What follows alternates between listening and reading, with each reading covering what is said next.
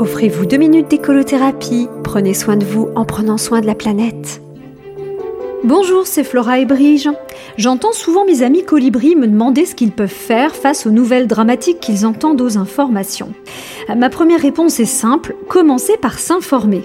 Je vous entends déjà me dire que je n'ai rien compris, puisque leur inquiétude vient justement du fait qu'ils ont écouté les infos. Et, mon conseil serait d'écouter les infos. C'est faux, car s'informer ne veut pas dire écouter les infos. Écouter est une démarche le plus souvent passive ou en tout cas assez peu active. Oui, si tu vas à une salle de sport et qu'on te propose un cours où tu ne fais qu'écouter une musique sans bouger, tu vas vite trouver que c'est dommage de ne pas en profiter pour se mettre en action et en mouvement et tu vas vite le trouver cher ton abonnement. Or, la plupart des informations qu'on reçoit sont gratuites. Mais dans la vie, vous le savez, rien n'est jamais gratuit. Sauf si le propriétaire du journal que vous lisez ou de la chaîne de télé que vous regardez est un extraordinaire philanthrope. Et là, on en arrive tout naturellement à la première question à se poser avant de recevoir une information. Qui est la personne que j'écoute? C'est vrai, imaginez que vous marchiez dans la rue et qu'un inconnu vous offre un gros carton en vous disant Tu n'as qu'à le recevoir, je te le donne. C'est un peu lourd à porter, mais c'est gratuit, c'est cadeau. Ne connaissant pas la personne, vous allez naturellement vous poser la question de ses intentions. Et pour connaître ses intentions, il faut connaître la personne.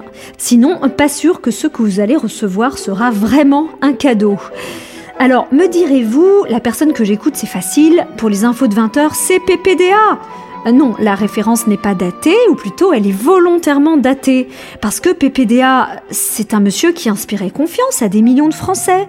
Le bon père de famille, pas vrai? Bien sûr, il n'était que le dernier maillon de la chaîne des informations qu'on lui demandait de présenter. Mais c'est un bon exemple d'un piège dans lequel nous pouvons tous tomber. Nous laisser impressionner par la bonne presse de certaines presses. En clair, pour savoir qui vous écoutez, il ne suffit pas de connaître les références du média à qui vous accordez rien moins que votre confiance et votre attention.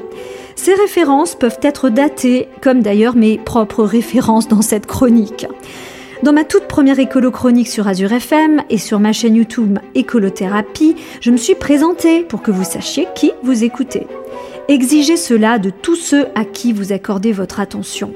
Attention peut être un terme plus actif que passif quand on y prête attention. Comme à la salle de sport, entraînez-vous.